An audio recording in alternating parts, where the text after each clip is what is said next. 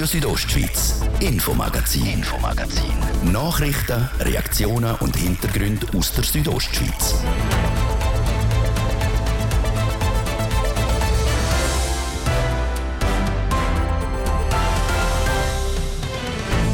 In Tourismusgebiet werden Erstwohnungen in Zweitwohnungen umgewandelt, ohne dass das gross bemerkt wird. Das schreibt die Fachhochschule Graubünden in einem Bericht. Wir haben mit der Miturheberin von dem Bericht darüber geredet und auch mit dem Bündner Regierungsrat Markus Gaduff, wie das denn mit den Zweitwohnungen im Kanton Graubünden aussieht. Das ist das grosse Thema vom ersten Teil, heute im Infomagazin auf RSO vom Donnerstag, 26. Januar. Im Studio ist der liebe Biondini. Guten Abend miteinander. Still und unkontrolliert werden in Tourismusgebiet Erstwohnungen in Zweitwohnungen umgewandelt. Das beleidigt der Bericht von der Fachhochschule Graubünden. Der Markus Seifert hat mit der Co-Autorin dieser Studie, der Selina Steiner, über die Gesetzeslücke geredet.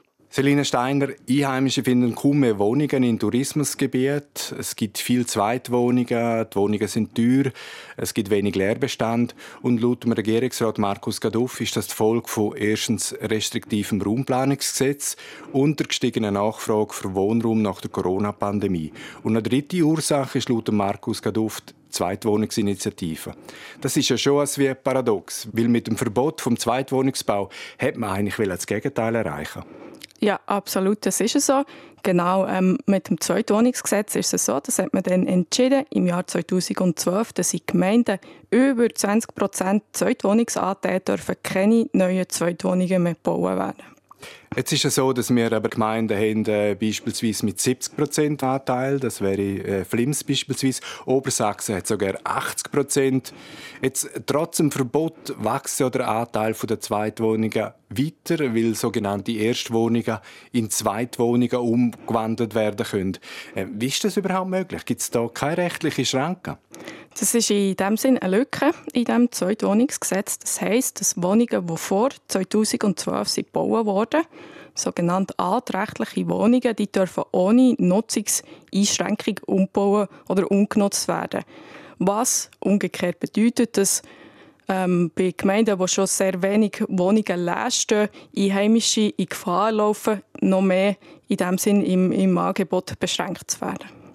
Laut Ihren Erhebungen sind jetzt gerade Flims beispielsweise in den letzten Jahren äh, über 20 Wohnungen eigentlich von Erstwohnungen in Zweitwohnungen umgenutzt worden.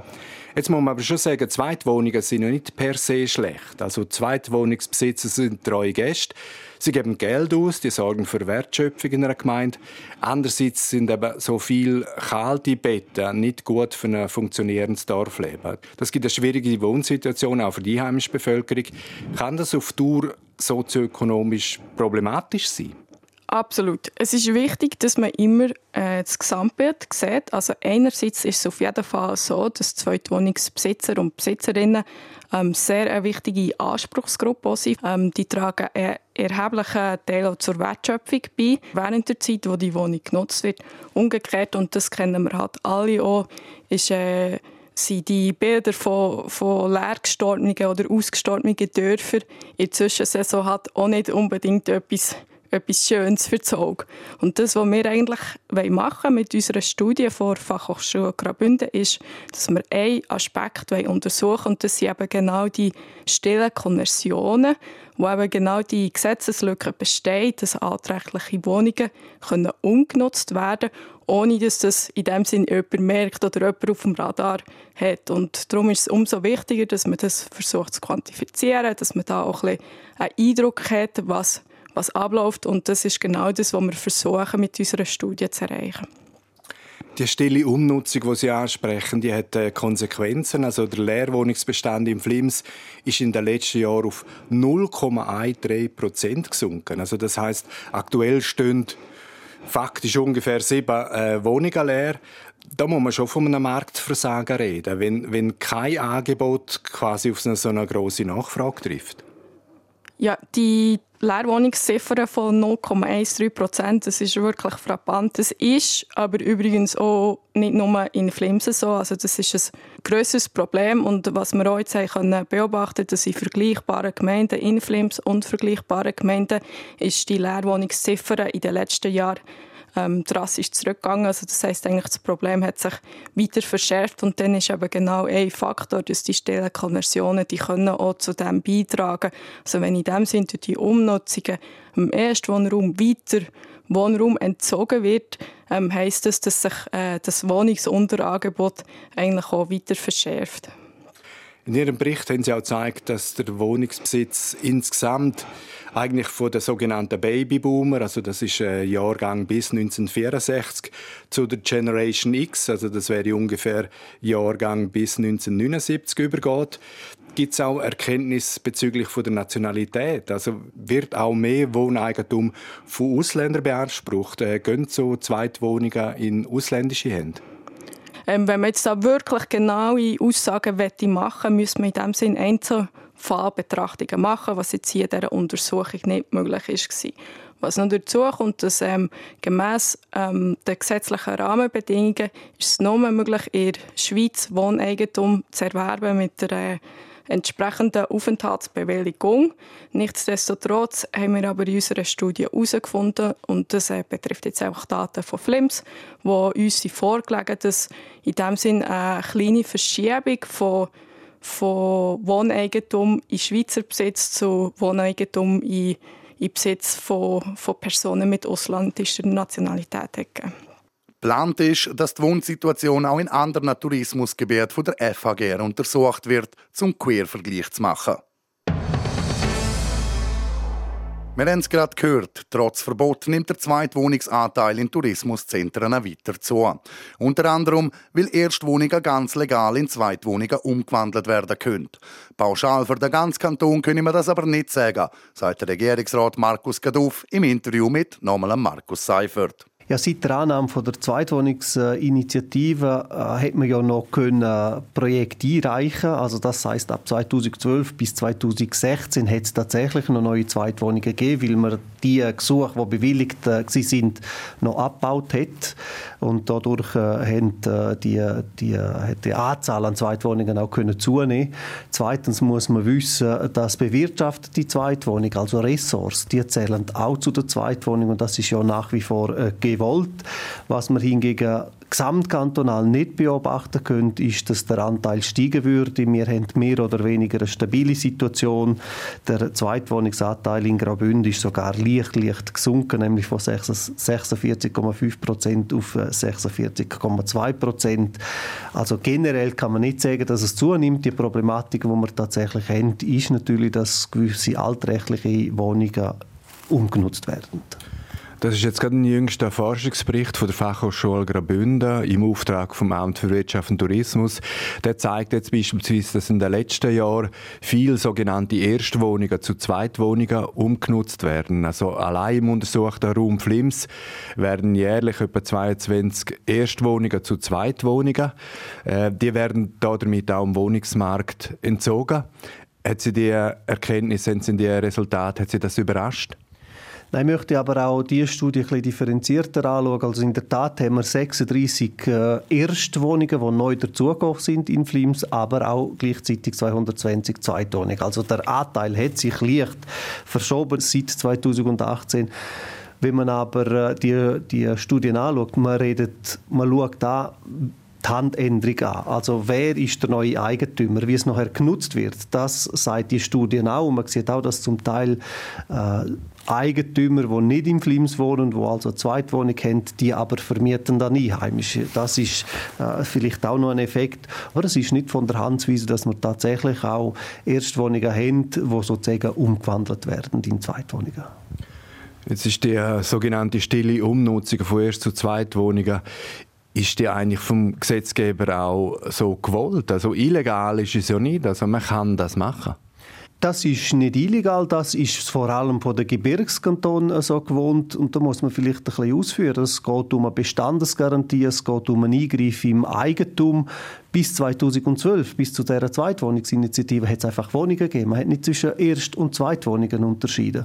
Und wenn jetzt den Unterschied äh, würde machen und sagen, ja, die, die bis 2012 bestanden haben und durch äh, durch, als Erstwohnung bestanden haben, die dürfen nur als Erstwohnungen verkauft werden und die, die bis dort Zweitwohnungen sind, die dürfen nach wie vor frei verkauft werden, dann heißt das in der Konsequenz, man schafft Ungerechtigkeiten, wo letztlich einen Wertverlust für den Einheimischen bedeutet und eine massive Wertsteigerung für den, der schon Zweitwohnung hat.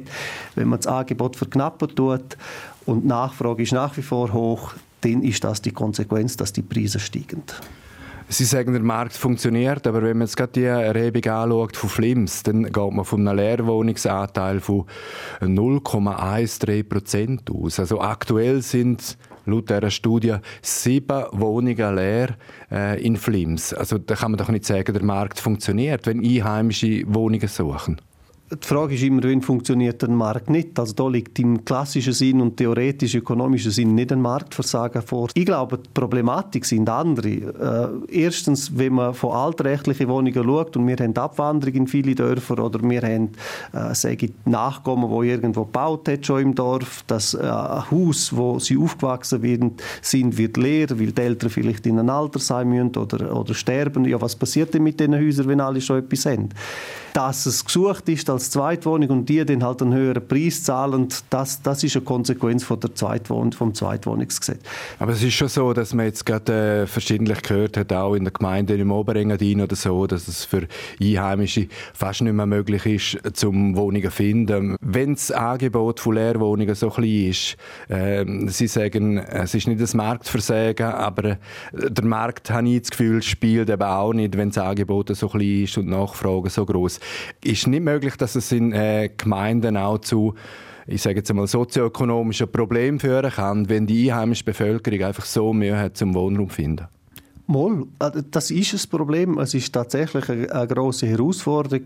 Aber Gründe für mich sind die äh, zwei, drei Gründe, die ich genannt habe. Erstens, man tut das Angebot verknappen durch ein Zweitwohnungsgesetz. Man hat ein RPG 2, wo man Bauland auszonen muss. Das ist auch gewollt politisch. Man will äh, verdichten, man will nicht äh, auf grüne Wiesen bauen. Die Konsequenz ist, dass es teurer wird. Dann haben wir durch Corona und durch Homeoffice äh, eine gewisse Attraktivität vom Kanton, dass man hier schaffen möchte, dass man Wohnraum sucht. Man kann im Übrigen nur drei Jahre zurückgehen und Schlagzeilen von dort anschauen. Äh, man kann Schlagzeilen schauen, wie man hat äh, 60 bis 80'000 Wohnungen, die leer stehen. Äh, oder eine andere Schlagzeile war, 75'000 Wohnungen stehen in der Schweiz leer und das werde noch über Jahre so dauern. Jetzt kann ich Thesen aufstellen und sagen, ja Gott, das hat potenzielle Investoren abgeschreckt vor drei Jahren und jetzt haben wir einfach das, was auch fehlt und sehen, dass die sogenannten Experten Experten da völlig falsche äh, Prognosen gemacht haben. Aber jetzt haben wir das Problem, äh, dass wir in bestimmten Gemeinden wirklich einfach zu wenig Wohnraum haben, wo Einheimische auch brauchen können. Jetzt ist ein bisschen die Frage, wie will man das Problem lösen? Also ist jetzt da eher die Gemeinde in der Pflicht oder der Kanton ist in der Pflicht, weil die Bundesgesetzgebung äh, wegen Raumplanung kann man nicht lösen. Die Nachwirkungen von Corona, die sind jetzt einfach auch da. Wer ist da in der Pflicht? Wer muss etwas machen? Also man kann durchaus auch die Bundesgesetzgebung ändern. Das dauert nur ein Zeitchen, aber das ist äh, nicht in Stein gemeißelt. Das Gesetz kann man durchaus ändern. Ich glaube, es ist, es ist eine Kombination. Der Kanton muss die raumplanerische äh, Rahmenbedingungen schaffen. Das haben wir mit dem Raumplanungsgesetz gemacht. Es geht hier um, um Baulandmobilisierung, es geht um, um die ganze Umsetzung von, von diesen Bundesvorgaben. Aber nachher eine aktive Boden- und Wohnungspolitik, das bin ich der Meinung, das ist äh, nicht Sache vom Kanton, sondern die Sache oder die Aufgabe müssen Gemeinden wahrnehmen, weil die Anforderungen oder die Voraussetzungen in der Gemeinde sind so unterschiedlich, dass es wahrscheinlich nicht eine Lösung gibt, die über den ganzen Kanton anwendbar ist. Angesichts der steigenden Zinsen und der restriktiven Geldpolitik der Notenbanken geht der Regierungsrat Markus Gaduff davon aus, dass sich die angespannte Wohnungssituation in den nächsten Jahren ein bisschen entspannen wird. Wir hören das Infomagazin auf Radio Südostschweiz. Wir unterbrechen für die Werbung, das Wetter und den Verkehr. Damien Lin für Seat. Take one. Die Seat Move Sondermodelle mit attraktiven Kundenvorteilen, wie zum Beispiel 7.550 Franken beim Seat Ateca Move FR. Jetzt zuschlagen. Mehr Infos unter seat.ch oder beim offiziellen Seat-Partner.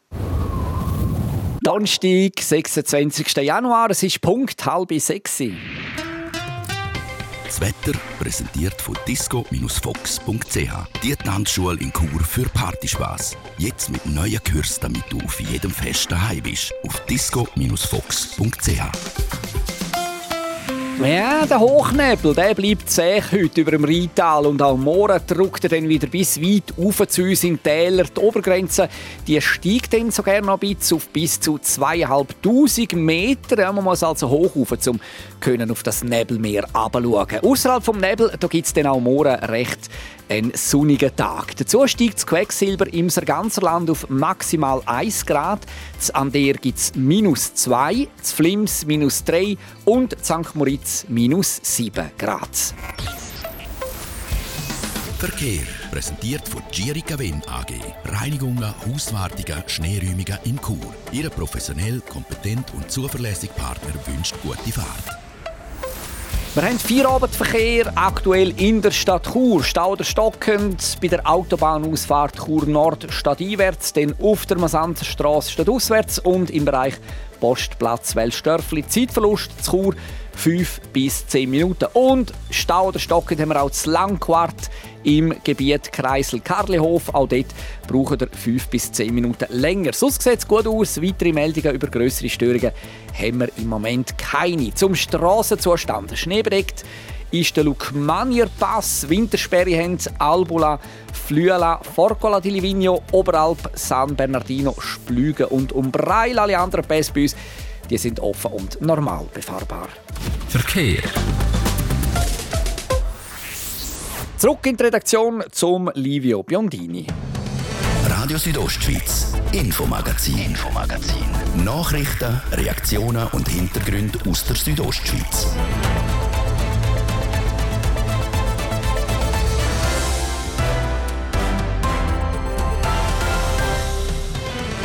Es ist 28 Minuten vor 6 Wir kommen zum zweiten Teil vom Infomagazin auf RSO mit diesem Thema. Wir haben es gestern schon im Infomagazin gehört, Kur kriegt mit der Kuga und einem Maibaumfest gerade zwei neue Anlässe. Wie eine neue Frühlingsmesse aber bereits bei der seit Jahren bestehenden Messe ankommt, haben wir nachgefragt. Als Perlen am See wird St. Moritzer Reithalle auch gern genannt. Das Gebäude aus dem 1910, das für 15 Millionen Franken zum Begegnungsort hätte sollen umgebaut werden, ist an Urne im letzten November gescheitert. Wir haben mehrfach darüber berichtet. Dank einer Petition soll St. Moritzer Reithalle unter kantonalen Denkmalschutz gestellt und vom Abriss verschont werden. Heute kommen wir zum vorletzten Teil unserer Wochenserie «Vom Hobby zum Beruf» mit einem jungen Davoser, der Veloservice anbietet, aber nicht einfach eine Werkstatt, wo man kann vorbeigehen kann. Und St. Moritz und Celerina stehen momentan ganz im Zeichen vom Bob- und Skeletonsport. Dort finden nämlich die Weltmeisterschaften in diesen Disziplinen statt. Gestern ist bekannt worden, dass es in dem Frühling eine neue Gewerbeausstellung in Chur wird geben. Die Kuga-Messe wird in der Stadthalle am Auffahrtswochenende im Mai ihre Tor öffnen. Mit der Imboda-Messe und der Grimavera finden zur etwa gleichen Zeit zwei andere Messen statt. Was die Verantwortlichen jetzt von der neuen Kuga halten, im Bericht von Benjamin Repolusk und Thies Fritschi. Chur und Umgebung kommt in dem Frühling fast nicht zur Ruhe. Zumindest, wenn man es messetechnisch anschaut. Vom 18. bis 21. Mai findet zum ersten Mal die Kuga-Messe statt. Gleichzeitig ist gerade nebendran das Maibaumfest. Genau am gleichen Ort in der Stadthalle Chur gibt es zwei Monate früher eine andere Gewerbeausstellung. Tigo, wo jetzt neu Grimavera heisst. Der Organisator der Grimavera ist der Marco Scholl. Für ihn ist die neue Messe grundsätzlich kein Problem. Ja, also es wäre jetzt gelogen, wenn ich würde sagen, nein, es ist keine Konkurrenzdenken da. Also sicher ist es so, dass wir uns die Frage stellen, ob es eine Kugan allenfalls äh, Besucher wegnimmt. Umgekehrt wird sich die Kugel die Frage auch stellen müssen. Gibt es Besucher, die im Frühling schon zu uns kommen und dann sagen, jetzt bin ich schon bereits am Ort gewesen. Aber es ist jetzt nicht so, dass wir eigentlich gegeneinander arbeiten oder einander ausloten wollen. Also wie gesagt, wir sind in einem guten Einvernehmen miteinander. Ob das eben eine Zukunft hat in Zukunft, dass man sagt, man hat so kurz hintereinander zwei Messen im Frühling auf dem gleichen Platz, ich weiß es heute noch nicht. Es wird sich also zeigen, ob zwei Messen im Frühling auf dem gleichen Platz zu viel sind für Besucherinnen und Besucher. Der Marco Scholl sei in einem ständigen Kontakt mit den Organisatoren der Kuga. Denn nebst dem Organisator der Grimavera ist er auch der Geschäftsführer der Stadthalle Chur AG. Die Kuga ist also ein Kunde von ihm. Wir haben auch diskutiert miteinander diverse Varianten zum Synergien nutzen oder gemeinsam etwas machen. Das ist aber vom Platz her relativ schwierig geworden. So gibt es dermal zwei Messen und ich glaube, man wird sehen, aufgrund der Besucherzahlen, von der Rückmeldungen, von den Feedbacks, die wir kriegen, wie gut sich das etabliert. Und dann schauen wir noch weiter. Die Primavera und Kuga sind zwei Monate voneinander entfernt. Eine andere Messe aber startet nur wenige Tage vor der Kuga. Und das ist die Imboden-Messe, die zum ersten Mal in dem Jahr zu Thomas durchgeführt wird. Der OK-Präsident der Imboden-Messe, Jürg Heini, hätte erst durch die Medien erfahren, dass die Kuga im Frühling kommt er sei von etwas anderem ausgegangen. Wir waren ja in Kontakt mit den Kurer und wir haben gewusst, dass sie auch so KMU-Messe machen wollen, ähnlich wie die Imboden-Messe. Und eigentlich war mal ursprünglich geplant, dass es im 2024 machen. Darum sind wir sehr überrascht, als wir gehört haben, dass jetzt die auch das Jahr stattfindet dort. Trotz allem finde ich erst Zitat eine coole Sache, dass sie auch etwas machen. Ein Wunsch von Jürg Heine sei aber gleich, dass man sich abspricht untereinander. Denn die Imboden-Messe findet nur alle drei Jahre statt. Bei der Kuga ist es noch nicht sicher, in welchem Rhythmus man will Veranstaltung durchführen. Ich würde mir vorstellen, wenn sie nicht jedes Jahr stattfindet, jetzt eben die Gewerbeausstellung in Chur, wäre es sicher sinnvoller, dass man es nicht im gleichen Jahr macht wie die Imbodenmesse, weil es doch räumlich sehr nach ist und weil wir Doppelmitglieder haben würde ich sinnvoll finden. Aber wenn es genug Aussteller hat, äh, die für beide Platz sind, umso besser. Also darum gesehen ist es weniger als Konkurrenz, sondern als Ergänzung. Die Aussteller, die der Imboden-Messe mitmachen, haben sich schon letzten Herbst angemeldet, so der Jürg Heini weiter. Darum habe er keine Bedenken von der heurigen Durchführung. Ins gleiche Horn blasen auch der Jürg Stopp, Messeleiter von der SIGA, wo auch im Frühling stattfindet. Zugegeben, ein bisschen ausserhalb Zargans. Er sagt aber, dass egal ob zu Chur oder bei sich, das Angebot sowieso sehr gross sei. Die Aussteller die finden schon ihre passende Messe. Und genauso wird es mit den Besuchern sein. Äh, es tut sich alles so ein bisschen normal im Radius etwa 30 Kilometer um eine Messe ein bisschen aufteilen. Äh, ich darf auch sagen, die Sieger ist ausverkauft. Also es darf jeder eine Messe machen. Uns tut das eigentlich nicht Sorgen machen. Die Konkurrenz ist äh, willkommen. Ob sich die neue Gewerbeausstellung Kuga bei den Leuten wird etablieren wird sich dann spätestens im Frühling zeigen. Dann merkt man nämlich erst, ob wir in der Umgebung zu viele Messen haben. Das ist der Bericht über die Kuga-Messe und ihre Mitbewerber vom Thies Fritschi in Zusammenarbeit mit dem TV Südostschweiz.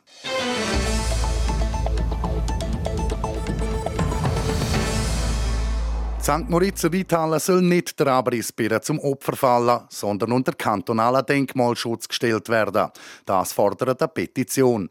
Obwohl im letzten November das Stimmvolk eine Sanierung knapp abgelehnt hat. Nadja Guetsch berichtet. Reithalle St. Moritz ein Scherbenhaufen. Der Satz zehrt eine Fotomontage von Reithalle, wo durch ein zerschlagenes Fenster aufgenommen ist. Das Plakat, das am Rand der Pressekonferenz zur Petitionslosierung aufgestellt ist, ist sinnbildlich für die jüngste Geschichte vom 113 Jahre alten Bau. Denn zweimal schon ist über die Zukunft von Reithalle an Urne abgestimmt worden. Zuletzt im November vom letzten Jahr. Dort hat das Volk der 15 Millionen Kredit für eine Sanierung und Umnutzung zum Begegnungszentrum knapp bach abgeschickt. Stimmen, dass das Gebäude ausdient hat und abgerissen werden soll, sind laut geworden. Diesen Kritiker will der Initiant, der Alf Bolt, den Wind aus den Segeln nehmen. Mit der Petition soll die Reithalle nämlich unter kantonalen Denkmalschutz gestellt werden. Dass es klar wird für die Leute, es gibt nichts mehr zu rütteln an dieser Reithalle. Es, äh, sie ist geschützt. Wir können sie im extremen Fall nicht abreißen. Er, der seit 30 Jahren im Engadin wohnhaft ist, setzt sich für das altehrwürdige Gebäude vom Architekt Niklaus Hartmann Junior ein. Für ihn ist es eine Herzensangelegenheit, denn die Reithalle gehört einfach zu Samaritz. Es wäre etwas gleich, wenn wir jetzt das Palast abreißen würden. Äh, das geht einfach nicht. Der Gemeindevorstand Reto Matossi, der ebenfalls an der Pressekonferenz dabei war, erklärt, dass ein Abriss nicht so einfach wäre, da die Reithalle im generellen Gestaltungsplan der Gemeinde bereits als schützenswert eingestuft ist. Nein, also einfach so abreißen, das geht wirklich nicht. Das muss das muss Volk beschließen. Einfach keine Option ist, die einfach, einfach dort lassen, wie sie ist und leer lassen und nicht nutzen und so. Das fände ich extrem schade und, und das ist das, was nicht gut ist. Der Gemeindevorstand von St. St. Moritz werde die nächsten Schritte jetzt aber definieren. Klar sage ich, dass das Areal Ludeins, wo die Reithalle drauf steht, ganzheitlich müsse angeschaut werden das ist zum Beispiel am nächsten Montag schon traktandiert wieder im Vorstand. Ja, wir wollen, nicht mehr müssen, wir wollen das auch machen. Das Areal, äh, das Areal Ludeins müssen wir anschauen und, und ob die Petition kommt oder nicht, spielt nicht einmal eine Rolle. Mit der Petition, die Alf Bolt mit den Freunden der Reithalle und der Grünen Graubünden losiert hat, will er vor allem ein Zeichen setzen. Denn ich habe das bemängelt viel, äh, dass äh, Politiker ähm, ein, ein, ein Projekt erarbeiten und äh, keine, keine Alternative dazu, kein Plan B oder ein zweites äh, Projekt, wo man können sagen, ja, ich könnte das, ich könnte entscheiden über das und das. Es hat vielfach einfach noch geheißen, ja oder nein. Und das habe ich immer einen Fehler gefunden. Wie viele Unterschriften er will zusammenkriegen, kann er heute noch nicht sagen. Mehr wissen wir dann in zwei, drei Monaten, so der Alf Bolt. Ob es aus der St. Moritzer Reithalle also einen Scherbenhaufen gibt, wie auf der Fotomontage vom Plakat, oder ob es eine zweite Chance gibt, wir werden es sehen. Nadia Guetsch über eine Petition, die die St. Moritzer Reithalle unter kantonalen Denkmalschutz will stellen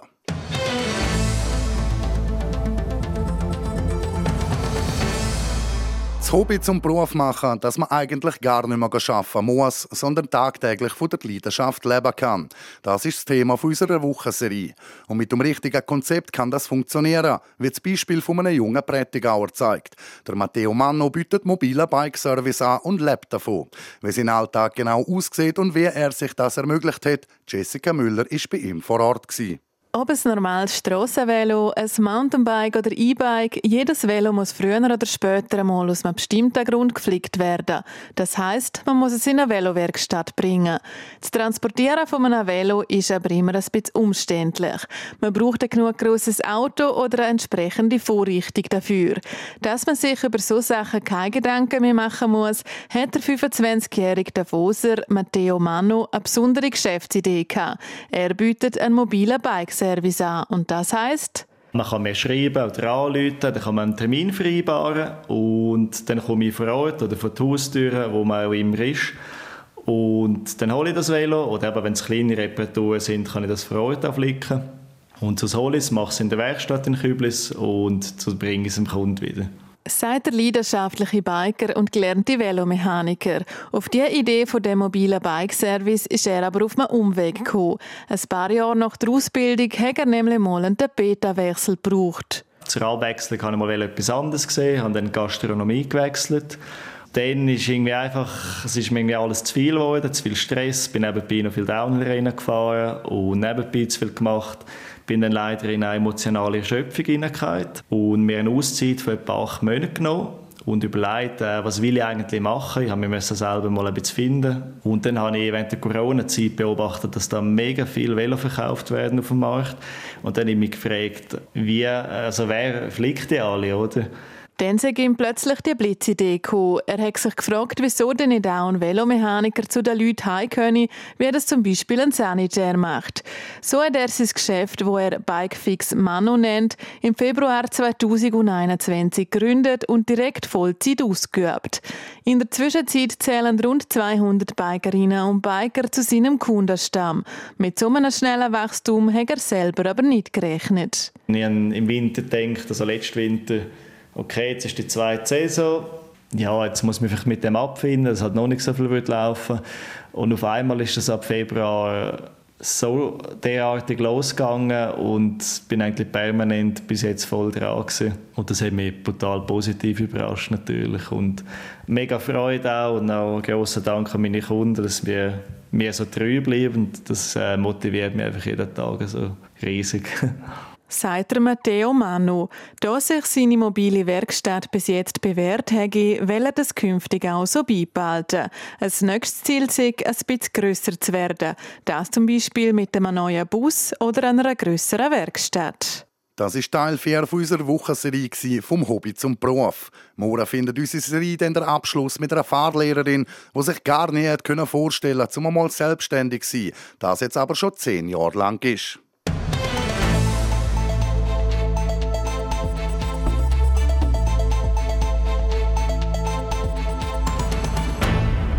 St. Moritz und Celerina stehen momentan ganz im Zeichen vom Bob- und Skeletonsport. Dort finden nämlich die Weltmeisterschaften in diesen Disziplinen statt. Heute sind schon die ersten Entscheidungen im Skeleton gefallen und am Samstag geht es dann für die Männer im Zweierbob und für die Frauen im Monobob um die Medaille. Die Erwartungen vom Geschäftsführer vom Schweizer Verband für Bob, Skeleton und Rodelsport, Roger Klavadetscher, sind einmal klar. Das Ziel ist eine Medaille und dass wir äh, alle startenden äh, Athleten, jetzt, äh, vor allem im Bob, jetzt unter die ersten nachbringen. Beim Skeleton äh, haben wir junge Athleten am Start. Dort äh, äh, freuen wir uns einfach, dass sie Erfahrung können sammeln und sicher auch ein, ein, Basil Sieber jetzt bei Skeleton kann sicher ein gutes Resultat herausfahren. Er kennt die Bahn und ist hier daheim. Von dem her freuen wir uns einfach, dass wir hier vor Ort sind und, und die Athleten hier können coole Wettkämpfe fahren können. Jemand, der auch in diesen Wettkämpfen mitfährt, ist der Michael Vogt. Der Schweizer ist vor zwei Jahren an der Junioren-WM in St. Moritz Weltmeister geworden und weiss, eine Heim-WM ist immer etwas Besonderes. Ja, ist natürlich für uns sehr schön. Ähm, man weiß, dass äh, hoffentlich sehr viele Leute von der, ja, von der Verwandtschaft, von den Kollegen, von der Umgebung werden raufkommen und so hoffentlich dann auch eine gewisse Stimmung an der Bahn wird sein. Und diese Stimmung soll auch dafür sorgen, dass das Schweizer Team im Zweierbob eine Medaille können holen Im Weltcup sind sie ja immer vorne mit dabei gewesen, darum sieht das auch hier das klare Ziel. Im deutschen Altenberg ist der Michael Vogt letzte Woche mit dem Sandro Michel auf den zweiten Platz gefahren an den Europameisterschaften und hat sich EM Silber können sichern. Dazu kommt auch noch eine Bronzemedaille an der EM im Viererbob. Das hebe seine Erwartungen auch noch mal ein bisschen für die WM. Ich denke irgendwo durch sicher schon ein bisschen. Ähm, selber macht man sich natürlich immer am meisten Hoffnungen. Aber eben, wir, wie gesagt, wir haben die, die ganze Weltcup-Saison haben wir schon immer gute Resultate können zeigen, vor allem im Zweier. Jetzt hat es auch endlich noch im Vierer geklappt. Das bringt natürlich äh, auch noch mal ein bisschen größere Hoffnungen nachher auf übernächstes Wochenende. Übernächstes Wochenende sind nämlich die Entscheidungen im Viererbob. Jemand, der dort mit dabei ist, dafür aber im Zweierbob nicht startet, ist der Cedric Vollador aus Bever. Er wäre gerne im Zweier auch an den Start gegangen, aber dort ist er noch nicht so stark wie im Vierer, darum konzentriert er sich voll auf dieses Event. Wir hatten äh, vorletzte Woche natürlich da Trainingsfahrten gehabt. Durch das, dass ich diese Woche jetzt keine Zweier fahre, trainiere ich einfach normal trainieren, Sprint und Kraft und mich vorbereiten, auch mental ein bisschen auf das Vierer-Event. Der Zweier-Bob-Wettkampf ist für den Cedric Vollador also noch kein Thema. Dafür für Melanie Hassler. Die Aargauerin hat wieder Michael Vogt an der Europameisterschaft in Altenberg Silber im Zweier-Bob geholt. Dementsprechend sind auch ihre Erwartungen an die WM. Also natürlich möchte ich ganz weit vorne dabei sein. Es, ist eigentlich immer, es hat eigentlich immer für, ich sage jetzt mal, Top 5 gelangen gehabt, irgendwie drei, vier Mal für Top 4, äh, knapp die Medaille vorbei und jetzt äh, an der EM hat es für die Medaille gelangen gehabt. Also wir haben immer wieder bewiesen gehabt, wir können vorne dabei sein. Einmal braucht man noch mal ein bisschen mehr Glück, sage ich mal, aber das Ziel wäre sicher, äh, ja, Medaille, von einer Medaille träume ich schon. Ziel für die Schweizer Athletinnen und Athleten sind also klar definiert. Die Medaillenkämpfe können starten, wie auch der Roger Klavadetscher sagt. Jetzt sind wir natürlich extrem zuversichtlich und gespannt, äh, um die Leistungen dann auch abzurufen. Wir freuen uns riesig sagt der Geschäftsführer vom Schweizerischen Bob Skeleton und Rodelverband. Die Bob und Skeleton WM in St. Moritz und Celerina läuft noch bis am 5. Februar. Sport. Wir bleiben sportlich im Infomagazin und schauen auf Melbourne, wo das erste Grand Slam-Turnier vom Jahr läuft. Das Frauenfinale an der Australian Open steht einmal fest. Darina Sabalenka trifft im Endspiel auf die Elena Rybakina. Sabalenka hat im Halbfinale Magda Linette in zwei Sätzen bezwungen. Im ganzen Turnier hat Weißrussin keinen einzigen Satz abgegeben. Darina Sabalenka ist auch Favoritin in dem Final. Sie hat all ihre zehn Matches, die sie dieses Jahr gespielt hat, gewonnen. Ihre Gegnerin, die Elena Rybakina, hat ihr aber etwas voraus, ein Grand Slam-Sieg. Die Kasachin hat letztes Jahr nämlich in Wimbledon triumphiert und ihren allerersten Grand Slam-Titel geholt. Das Finale ist am Samstag ab um halb zehn Uhr morgen. Bei den Männern sind Morat Halbfinals dran. Der Karin Khachanov aus Russland trifft auf den Griech Stefanos Tsitsipas und der Novak Djokovic kriegt es mit dem Amerikaner Tommy Paul zu. Nach seinem Viertelfinalsieg hat der Novak Djokovic sich noch an frühere Duell in Australien mit dem Roger Federer erinnert und am Zurücktreten an Tennismaestro ein Wettkampfangebot von spezieller Art gemacht. I've seen him skiing. Um, I want to challenge him for a little skiing uh, skiing race in a few years' time. Um, but yeah, he's enjoying life for sure. It's, it's nice to see that. Obviously, for, for tennis, he's, he's been one of the most important players ever to play the game. So, you know, big, uh, big regards to him and his family. Er hätte ihn gesehen Skifahren und er will ihn zu einem Skirennen in ein paar Jahren herausfordern. Aber der Federer sei jetzt sichtlich das Leben am Geniessen und das sei schön gesehen. Dazu sei der Roger einer der wichtigsten Spieler für das Tennis überhaupt gewesen und er schicke liebe Grüße an ihn und seine Familie. Die Halbfinals an der Australian Open sind morgen Morgen um halb fünf und um halb zehn. Sport. Es ist 10 Minuten vor 6 Das wäre es für heute gewesen mit dem Infomagazin auf RSO am Donnerstag, 26. Januar. Das kann nachgelost werden im Internet auf rso.ch oder auch als Podcast. Das nächste Infomagazin gibt es morgen, wie gewohnt, ab um Viertel ab 5 Uhr hier auf Radio Südostschweiz. Aus dem Studio verabschiedet sich der Livio Biondini. Schönen Abend miteinander. Radio Südostschweiz, Infomagazin, Infomagazin. Nachrichten, Reaktionen und Hintergründe aus der Südostschweiz.